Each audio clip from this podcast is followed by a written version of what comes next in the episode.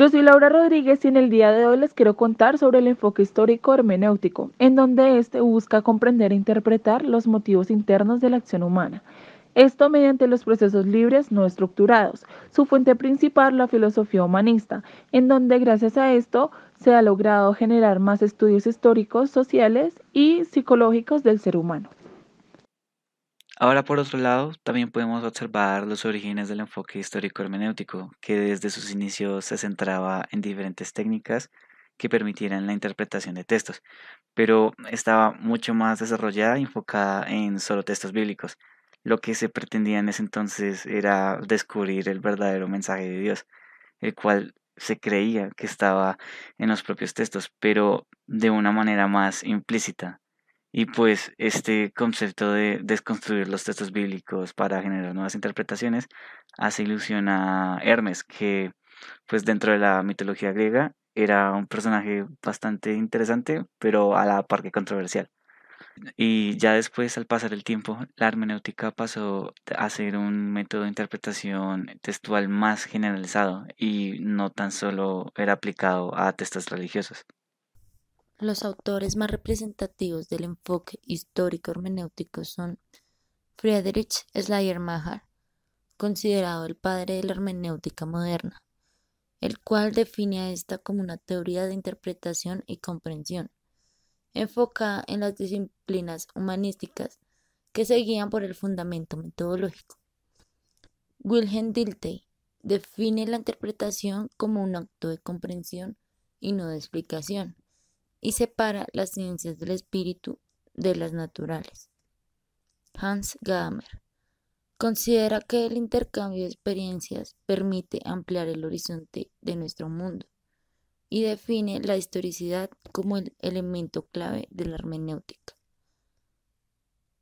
Emmerich Corey define la hermenéutica como una reconstrucción histórica, objetiva y subjetiva de un discurso dado. Por lo tanto, este enfoque enlaza a un análisis de casos o hechos pasados a una cuantificación estricta y genera una interpretación basada a una mirada más centrada en un resultado específico. Nos enfoca también a una subjetividad hacia un contexto explícito, por lo que el investigador observa fenómenos hacia la realidad comprende realidades de la actualidad en aspectos sociales y percepciones humanas, por lo que no se puede comprender esto si no se ha tenido tal participación. Se guía a dimensiones históricas, culturales, sociopolíticas y contextuales. Tiene participación activa en experiencias o situaciones simbólicas y percepciones para generar una visión más interpretativa a un contexto más específico. Ahora, si bien el enfoque epistemológico histórico hermenéutico conlleva bases fundamentales en la investigación, también es importante recargar en la educación, ya que ésta es vista como objeto y el investigador como un sujeto epistémico.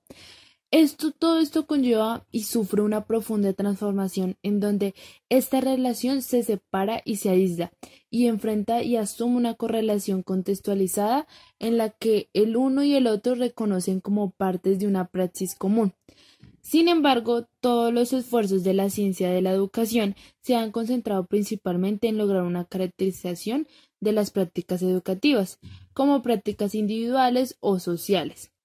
en donde aplicar una multiplicidad de procesos taxonómicos de actividades, metodologías, recursos, eh, individuos, actores, instituciones, etcétera, pueden llegar a lograr una visión más objetiva para el objetivizante de este fenómeno y asegurar la mayor efectividad en los procesos educativos, en donde el peso del positivismo y el paradigma de las ciencias formales hace parte de unas ciencias naturales operando como un refuerzo del modelo epistemológico histórico hermenéutico, en donde se utiliza como un impulso social y un esquema de espiral ascendente que constituye una relación y una correlación de, de una preconceptualización de la praxis, del común y de la misma educación entre eh, la educación como objeto y del investigador como un sujeto epistemológico.